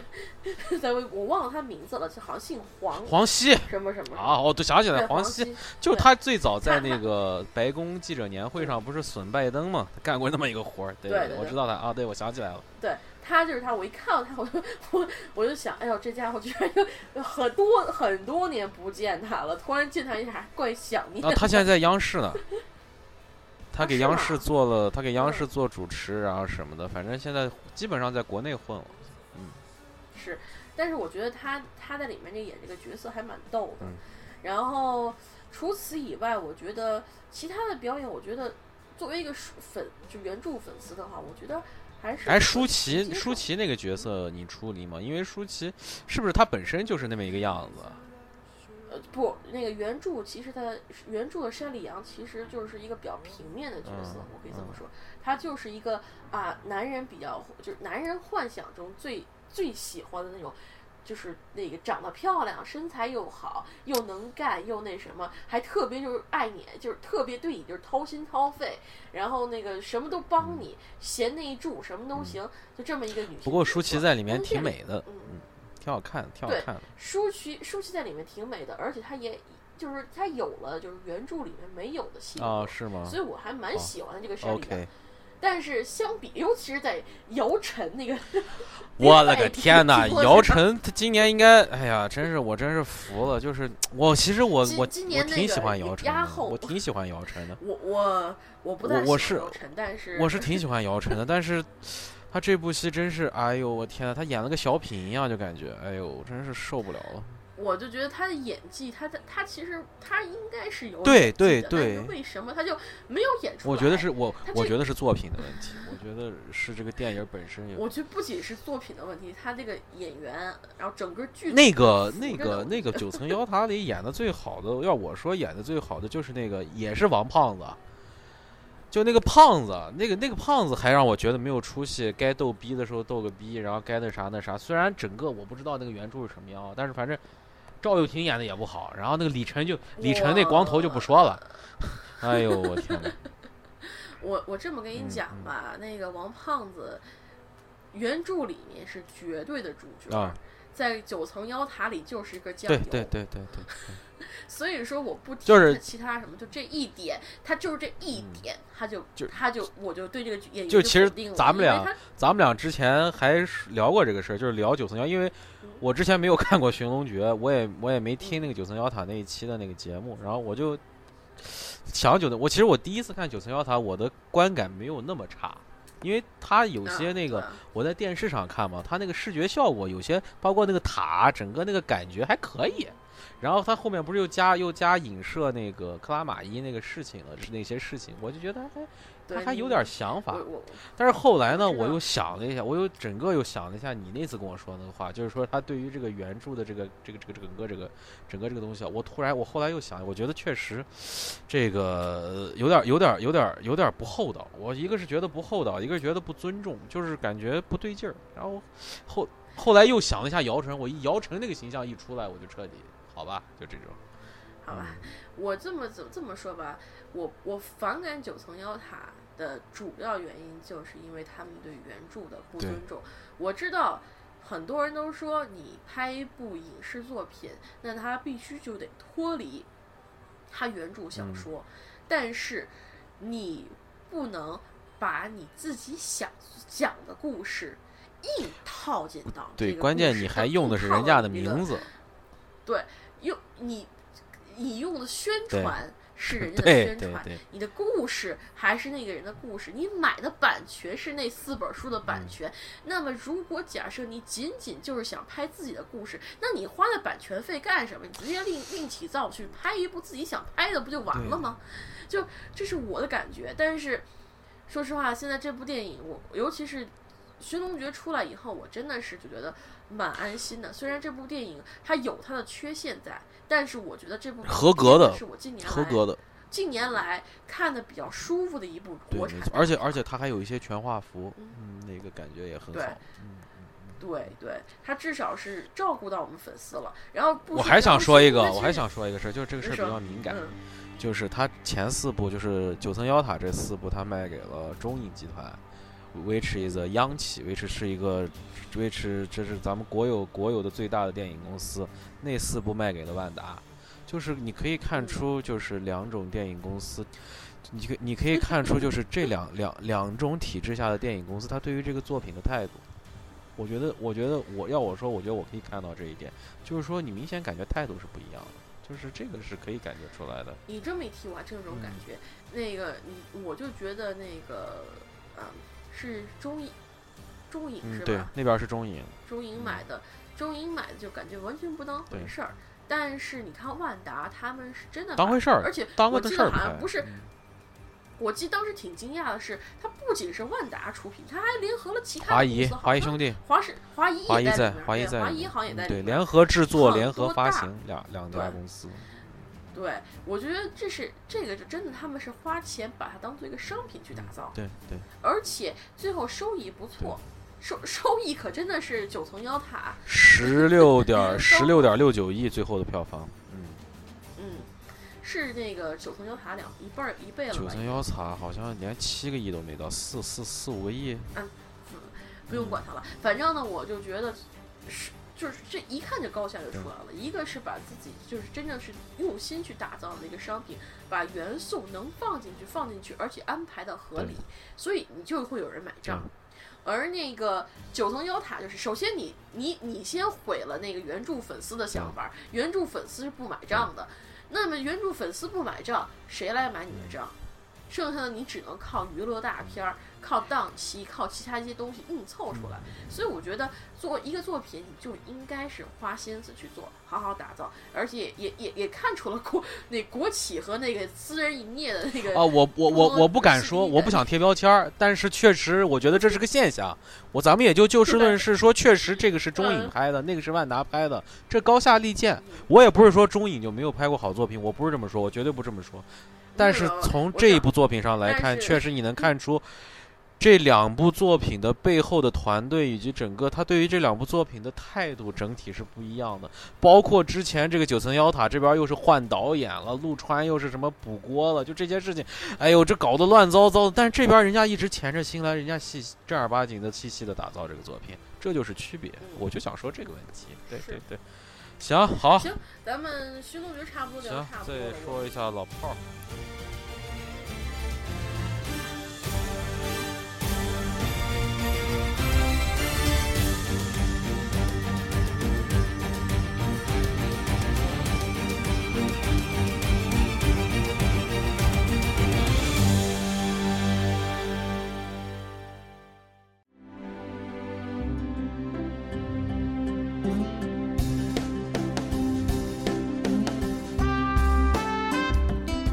老炮儿，这是今年可能是最火的黑马的黑马。对对对，老炮儿，而且是也可能估计可能是管虎票房最高的一部电影了，应该没跑了。对对对对，对对对，然后我们的后期伊森同学六刷了这部电影了，有六刷啊，了吧？有六，我估计可能他 六刷，他现在要延，他现在又要他现他现在又要刷延档，估计他得往十刷去。嗯嗯我就算不六刷，他他现在至少五刷，五刷估计我们录完这期节目他就去六刷了。老炮儿，我就大概就我就说一下我自己的感受吧。嗯，就是因为我我个人呢，我是对于就是对于王朔、对于冯小刚、对于当时北京的那个玩主文化，我是有一个个人的一个一个喜好的。就是我看过王朔当年的《动物凶猛》这本小说，然后我看过《阳光灿烂的日子》，然后我也看过那个叶京导演的那个电视剧叫《与青春有关的日子》，包括我是我我跟很多人都说过我是冯小刚导演的脑残粉，所以从整个一系下来，我觉得，我觉得这这部老炮儿就是给我让我就是对于他们的记忆以及对于他们的喜好又加了一个又加了一个烙印，就是老炮儿又是个延续，就是这种感觉。然后我必须要说，呃，冯小刚第一次，呃，他我是你爸爸好像是他第一，但是我没有看过那部作品，这好像是他就是在大荧幕上第一次用通过男一号来做男一号，他确实是表演的非常非常到位，就是说，我真的找不出中国在其他的这个男演员能够演成他这样。我觉得，首先他这个长相。六爷就应该长那个样，我就是让我就是有这样的感觉，包括他的金腔金韵，还有其他的一些东西，就是我就觉得真是就是严丝合缝，一点问题都没有。而且其他的我就是除了冯小冯小刚，我就不多说了，因为确实他的表演，因为金马影帝。之前当然就是说，在我们看老炮儿之前，我对于他这个金马影帝其实有点犹豫，因为我觉得是不是是冲着冯小刚的名气，所以大家给他了。但是后来我看了之后，我觉得我不管其他的这几个片表现怎么样，至少我觉得他这个片儿是一个影帝的作品，没有问题。然后其他几个演员，我听说我看到很多人说说许晴表演的不好，然后其实我个人来看，我还蛮喜欢许晴的。我不知道，我不知道，我不知道大家，我不知道其他人对于这个北京大妞的定义是什么。但至少在我我看来，我觉得不出离。嗯，然后就是就是许晴，许晴，我觉得就是说，她把那个就是几个几个点上，一个是她跟那个冯小刚的那段激情戏，包括后来的几个几个片段，尤其是一个是他追冯小刚那段，还有几个还有那个就是他进来抄起那个盘子，拿着那个牛肚就开始吃，就那三场戏给我的印象非常深。我觉得至少他是，我就是说咱们之前那个话，就是说，我觉得他把他的功能性表达完了。呃，吴亦凡呢？吴亦凡，我觉得他也他也是合格，他也是基本完成了他的作用，他就是那么一个人，我觉得他就可以本色出演，他就那么一个人就可以了。我最受不了的，其实我后来又想，就是李易峰，李易峰这个从口从从从口语到整个这个，真的就像就像那个节目里面说的，你说让让张一山演多好啊！我我就说，我就说，我就我就说，我就说，其实吴亦凡这不是吴亦凡，李易峰这个人呢，就是真的可以找一个呃更更北京一点的这样一个年轻演员来演，不是没有，咱们是有的，可能是因为一些赞助商或者不是赞助商，可能是因为华谊自己的考虑，当然是有另外的考虑，就不说了。但是归了归堆，归根到底来说，我我个人觉得，就是说，如果让我对于一五年的整个电影，因为我还有几部作品没有看，我还没来得及看，但是至少现在来看，老炮儿可能能，就是因为老炮儿和一个勺子之间，我是有犹豫的，因为一个勺子我有家乡情节在里面，所以这是这是这是另外一个原因，所以说可能老炮儿和一个勺子在我现在的这个观影手册上可能是最好的两部作品，然后我也希望那个管虎导演以后能够拍出。就是更好的、更好的，因为管虎之前的《斗牛》和《杀生》我也非常喜欢，《皮戏楚》呢我没觉得多好，但是我也不讨厌那部作品。然后因为明年、今年、今年了，冯小刚导演也有一部新作，叫我叫李雪莲，是一部写实类的一个一个一个一个，好像有点黑色幽默那样一个作品，是也是跟刘震云合作。所以我希望他今年这个我叫李雪莲，因为他不是刚拍了一个私人，冯小刚有一个定律，就是拍一部赚钱的，拍一部那种拍一部他自己想拍的，就这样一个，就是比如说他拍了一个非人非诚勿，他拍了一个集结号，他就要拍一个非诚勿扰，然后他拍了个唐山，他就得拍一个非诚勿扰二，然后他得拍一个一九四二，他就得拍一个私人定制，然后就是这样子的，然后现在呢，他又可以拍他想拍的了，所以他拍了个我我叫所以我希望他，反正我作为一个脑残粉，我肯定希望冯导能够在今年的这个作品能有好的收获吧。好，我就说这么多，嗯，行，你说吧。轮我是吧？好，我首先我先我先表白一下啊，我不喜欢冯小刚，我甚至一段时间是 冯小刚黑，你是知嗯道的。好，接着来。然后呢，但是看完老炮儿以后，嗯，我要这么说，老炮儿里面的六爷真的挺讨喜的，对对真的，我不，而且冯对这，因为这个人物，我对冯小刚略微有一些。哎呦，谢谢。我我我对冯小刚的感觉一直就是说，开始我特别喜欢他的电影，什么甲方乙方啊，不那个就是不见不散啊，然后花，然后那个后来又倒出了一大堆那些杂七杂八事件，我瞬间就转黑了，转完黑以后，现在又略开始转路人了，哎，我的感情对他真是矛矛盾的不行，永远是一个话题人物，是吧？对，永远是个话题人物。但是我要说，冯小刚他这里面表演确实是指整整个你放眼整个那个影视界，他这个年龄段儿的适合六爷的，而且能演出六爷那种痞劲儿的，可能就他了，就他了。那个，呃。所以说，我觉得这个角色就是为他量身打造的。他演这个角色，毫无疑问拿影帝，毫无疑问。不是说其他人演技不好，只能说这个人物和他那个演技正好碰上了，形成了一个非常好的那个感觉，所以他就他他这个角色就成功出来了。好，但是这部电影吧，我不喜欢，嗯，对我刚听，我之前听你说过，对对对，嗯，我不喜欢，而且我看了这部电影看了两遍。我先说一下，你还二刷了一个？人看的，我第二遍是跟呃，你知道谁去看的？哦哦哦 嗯，第二遍是跟那谁啊看的。我今年第一部在电影院看的电影就是《老哦炮》，儿，跟伊森一样。嗯这个片子有一个问题，就是说它的剧情比较散。嗯它虽然说有条主线，就是说那个开始是啊，他们去那个就是因为小峰的事情去。去那个小波，对不起，嗯小波小峰都出来了，小波的事儿，然后那个去就是凑钱啊什么这个事情，然后到后面越就越推越高，越推越高，越推越高，而且有些地方说服力实在是不够。就比如说他们那那因为那个纸丢了嘛，那个纸那那纸丢了，剧透一下，那纸丢有一个很重要，就是很重要的一个文件，给这个无所谓剧透了，我觉得该看都看了。对，给了六爷，然后六爷吧，他拿了这东，然后他们其实开始都没在意这样东西，扔该扔就扔了。结果这帮就这个就就是高官的这些手下就来揍了他们一顿，把小波打进医院了。那你说人家能不给你急吗？泥菩萨都有三分气性，你还说别人呢？就一开始如果说你只是好声好气的说啊，我们这儿有个东西跟你那个钱混在一起了，你能不能给我拿过来？这东西你们那个就是说，你你也不需要告诉他我是什么高官什么的，你就问一下不就完了吗？人家不一定会要拿这当当把柄什么的，所以我就觉得这个有点太过了。真的有点太过了，然后那个就就好像是为了推戏而推戏的感觉，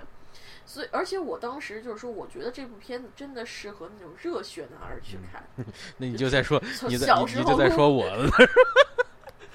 对，就是就喜就是内心，不管你是打过架还是没打过架，心里总有一团。小时候看过《古惑仔》的，现在都爱看这个。有可能，有可能，有可能。我不能说所有人，但至少你心里有股热血的话，你去看这部片子，你还是能点燃，还是能点燃你心中那股嗯热火。就是像我，就是我，我当时我看了以后，我推荐我们家人去看，然后我姑父去看了。我姑父是个是一个非常那个，就是读就是书有点就是读书读进去那种人，啊他去看了以后就说，这剧情有点散啊。就断来断去的，一会儿说这个，一会儿说角度这个不同所以他就、对角度就不同。所以说这部电电影呢，而且我推荐啊，如果你女朋友，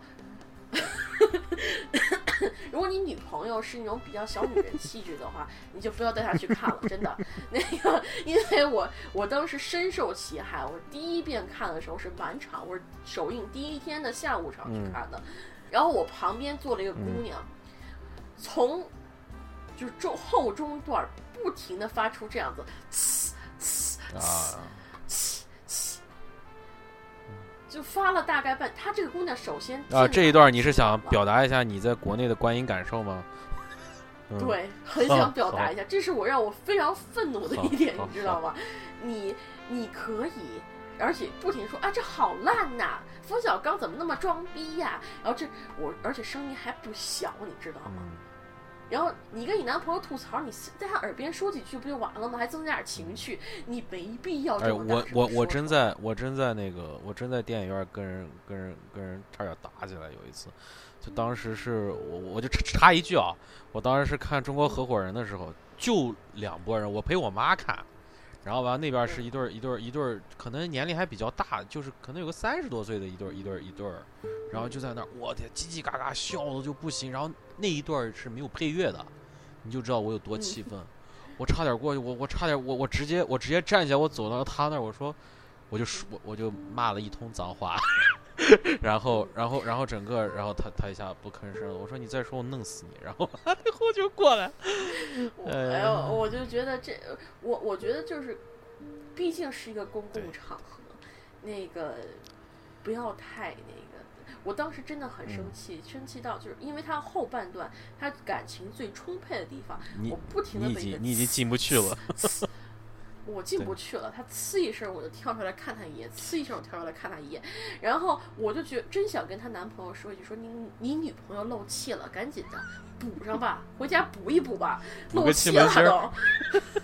对，都漏气了。我真想跟她男朋友说这句话，但是后来我还是忍下来了。我我我我还是忍着看完了，而且我好像记得我是咱们群当时观影群那个最先那个把所有彩蛋看全。哦啊啊，对他，他有他其实有三段彩蛋嘛，对对对，三段彩蛋。然后从表演哦，还真有人看完就往外跑的呀！有啊，哦，那个彩蛋接的够紧的了，那个彩蛋。但是还是有好吧好多人就是看到那儿就站起来就准备走了，一下咵就走出去了。然后我得说，这个这我看完彩蛋，我觉得还是还不错，对剧情的补充还是蛮多的。但是我我反正觉得第一遍看，我觉得后半段该感动的点儿全都被我旁边那撒气法子给撒了。第二遍看吧，我又不大那天我不大舒服，不停的咳嗽，所以又就是说没没看进去，没看进去。然后那个，但是那天挺惨的，就是那天咳嗽咳嗽，眼泪都咳嗽出来了，让我旁边人以为我哭了都，感动的不。但是就这篇，我觉得就，呃，另外说一下那个，呃，也表演，我觉得赞特别赞同你一点，就是许晴，我觉得许晴真的是被冤枉的。那个北京大妞的话，可能都是比较直爽、比较率性的女孩儿，我觉得我印象中是这样子的。我觉得这个其实话匣子这个人不仅是直爽这些东西，或者是爽利那种人，他更多的是他对六爷的，他他他也是一个比较怎么说呢，就是也是比较男男性幻想化的一个女性。幻想他，他肯定第一，你必须得漂亮；第二，够漂亮。你得那个，对，呃不是够漂亮，你得就说话什么的，他你也不能，还得有点有点风情，有点风情，而且你，然后除此以外，再是北京大妞这些其他的特色。但我觉得，首先这个许晴真的是有风有够风情，有够漂亮。但也可能是因为她的长相太过甜美，所以在对她的爽利感就有点下降。我觉得我我觉得可能宁静来演可能会更好一点。你一直想到杨灿里那个但是？那个米兰那个人，对嗯对对对米兰那感觉，但是我觉得她演的也可也很不错了，也很不错了。这个片子里面，我可以这么说，我看下来以后，我觉得没有人是特别掉线的、这个演技。别人说李易峰演的特别不好，怎么样怎么样怎么样，但是六爷的一句话拯救了他。六爷说过一句话，就是说我最他妈看不惯你这个蔫儿的娘娘们唧唧这样是吧？我最看到也他们那娘娘们唧唧的二椅子样儿，这一句台词，我觉得彻底挽救他了。他确实是这个那个，而且还有一点就是那个姑娘开始就是牵进这个，因为不开始，因为一切事件都是因为那个姑娘找这个男的，找这样找小波那搞那什么嘛。我觉得你要是换成那个张一山那样的，可能可能找不来，这对对对不够帅是吧？不够帅。你想这姑娘对这个对吴亦凡有多大的恨，放弃吴亦凡去找张一山呢？作为一个女孩子，我是这么想，我觉得这样子还是蛮有说服力不过张一山那个小拇哥小拇哥小拇哥那个演的挺好的。哎呀，他那个小拇哥小拇哥小拇哥。然后还有哦，对我刚才忘提了一个人，我们再说一下，提一下提一句于和伟，就是演公叔的那个人，嗯。那小撇胡子那个，那个我是他的那个，我就记得我其实没记太多，一个就是他戳着那个谁说，听到没有？就那个地方，就是那个谁趴在地上，然后还有一个就是最后在那个冰湖上，他蹲下来看着六爷招了招手，哎呦，那那个真是演的好，那个镜那一个动作，我就觉得他把他他把他的演技就已经一下就全展示出来了。是对，还有一点我还想提老炮，就最后一点就是这个片儿的配乐，尤其是嗯尤其是最后呃六爷最后在冰上跑那段，这个配乐是窦鹏制作的，是窦唯的弟弟，就是对是他来制作这个配乐，整体全是他配的，我就感觉嗯。配乐配，反正配出，尤其是他最后冰上跑那段，哎呦，那真是我后来，我现在我一直，我经常我我开车的时候，我就一直在单曲循环那个，哦呦，真的是太爽了，太爽了，真是太爽了那个感觉。对嗯那个碰那个那个鼓点那，个而且它明显是你可以听出来是咱们中国的民族鼓的鼓点，就是这个感觉非是，常。而且我我我觉得当时他一开始那个配乐起刚还没起来的时候，六爷踩上冰，那个冰碎裂的声音对对对，然后再再之后再配上那个鼓点的声音一造起来，我觉得啊，这电影这这一下就燃起来了，然后刚燃起来一下，我旁边那仨姐发现，操，装逼！你想的我当时的后来那个管虎 说说他那段就是，呃，冯小刚上冰那段，旁边什么嗯深海救援了什么，全在旁边候着呢。因为当时已经，当时已经二月份嘛，三月份，就是说那个冰 确实他妈已经开始化了，就是他生怕冯是冯小刚当时说采访采采访冯小刚，冯小刚说，哎呀，我当时也在想，万一我真掉下去怎么办？就是当时确实是有生命危险，就是这真挺有意思，挺好玩儿。是我我是觉得挺好玩的，但是这部片子总体来讲，我觉得也是一种情怀片，就是情怀。其实我就是，其实我最早不是说我，我其实就是说我其实这个片儿我的最终的喜好就是对它这个情怀上，我觉得我有这种，我有这种情怀上有这种共共鸣感。当然不是说我经历过这些经历，但是因为我看过太多。这一系列的作品，所以说我可能比较了解这些细节，所以 就是非常好、非常舒服的一个东西。还有就是一点，要讲规矩，是吧？对，要讲规矩。我觉得这一点真的是这部片子我，可能我没那么多那么喜欢点，但这一句话我真的太认同了。而且里面有很多的话，你单挑出来真的是个道理，大家都懂道理，但是大家就是很多人都不去，不知道是忘了还是故意不去理会。就比如说，就是说我别人打你那个你打别人可以，但是别人打你就不行，这叫什么道理？就这句话，我当时看了以后，后来我之后又遇最最近又遇到一些事情，我觉得真的是是太有道理了。太有道理了，一切都讲究对理。尤其是咱们咱们国家，咱们中国其实很多情况下，咱们国家不是一个法治社会，咱们是一个道义社会，是一个人的一个自我约束的一个社会。现在这个国家面临的状况是，好像道义这块慢慢的没有了，但是法律又没有跟上，所以现在处于一个价值观和是非标准的真空期。所以在这个情况下，我觉得《老炮》这部电影呢，就会有一些别样的意义在里面。对。是的，是的，我也非常赞同这一点。行，我天哪，我靠，说的真是咱们聊了四个个半小小时，四个半小时。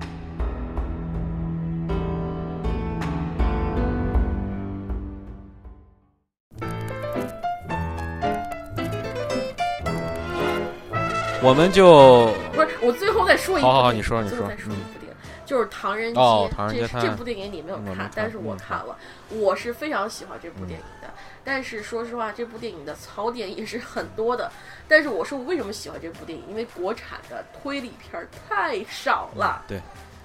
而且装逼范儿太多，就是有装逼的那种而且经得起推敲的太少了。真的是太少了。比如说前几年有一个密室密室推理还是什么那个片儿，里拍了两部，是苏有朋演的嘛，拍了两部，然后我看了两部我都看了，剧情生硬我就不讲了。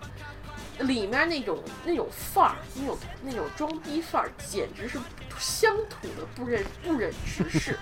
然后太有那个太，而且最后那个结局翻转出来，你就有种想操他娘的感觉对，对对对对，嗯，真想把他娘拖出来揍一番的感觉。尤其是第二部，第一部还好，第二部简直就是 太太过分了。而但是这一部那个《唐人街》，我觉得他在笑点包括推理方面做的均衡。我就记得那个小沈阳最后那个什么什么什么睡你妈逼睡不还是什么什么锤你妈逼锤那个那个那个，我把我快笑死了那个地方。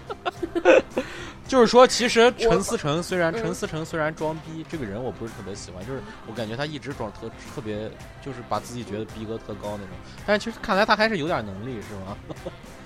他他这个片子他是他编剧嘛，我不知道他是不是和别人一块儿编，但至少那个显示而是自出他是编自导。他是他导演自编嗯自导，嗯，但他这个但是他这个剧情啊，这个这个案案子的这个逻辑其实不是他独创的。啊，这我也无所谓，反正推理界不是你抄我，就是我抄你，抄来抄去天下一大家吧，反正就就这样子。但是，而且现在推理手段越来越少，我不要求一个不是推理说推理小说出身的一个导演去拍一个特别严谨的推理电影。中国现在我估计还没有一个导演能有这水准，而且你知道，看推理电影最最好的一点是什么吗？就是看电推理电影是你根据电影里面给你出你的线索，然后到最后你猜中这个结局。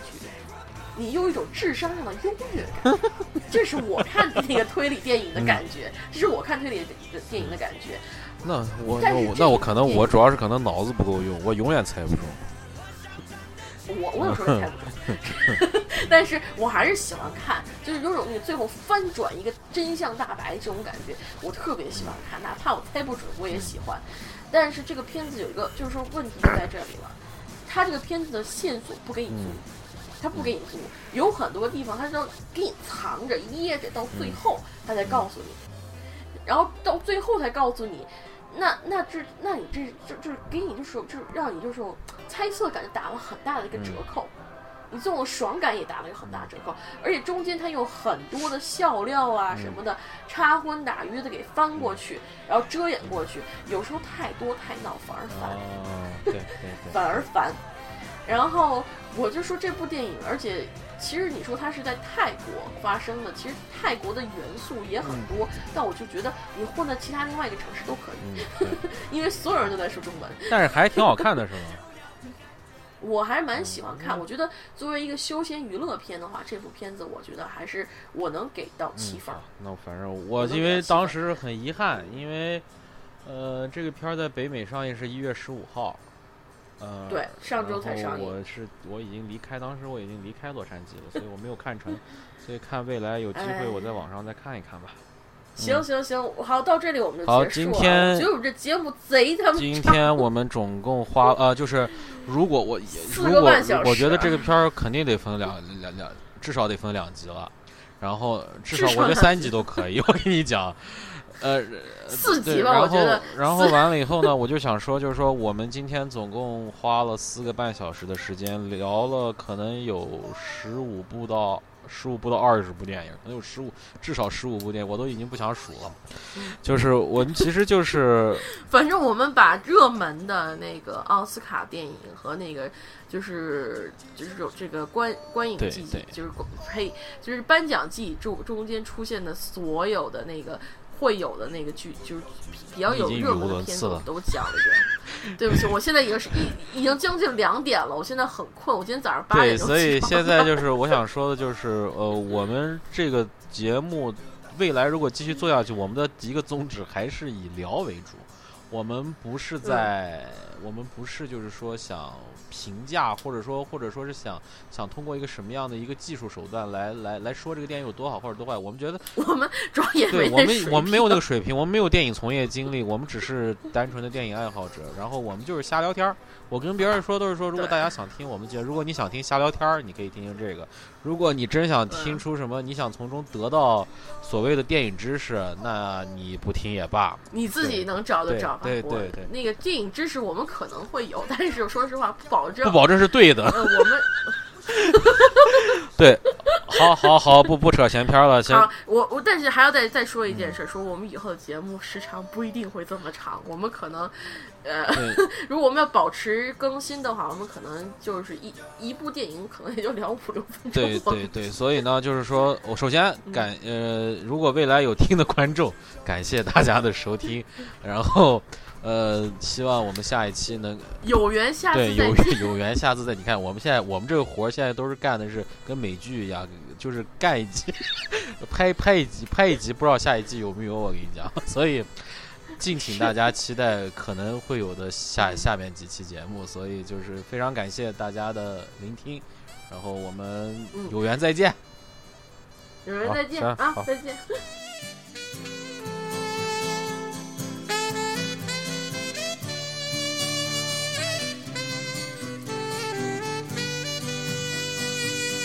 要我留在这地方，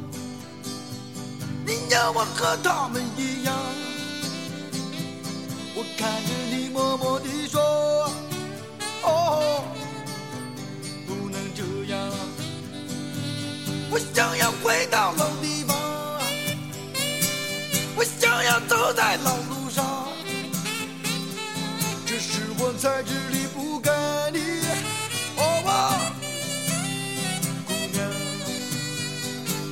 我就要回到老地方，我就要走在老路上。我明知我也离不开你，好吗，姑娘？我就要回到老地方，我就要回到老地方，我就要走在。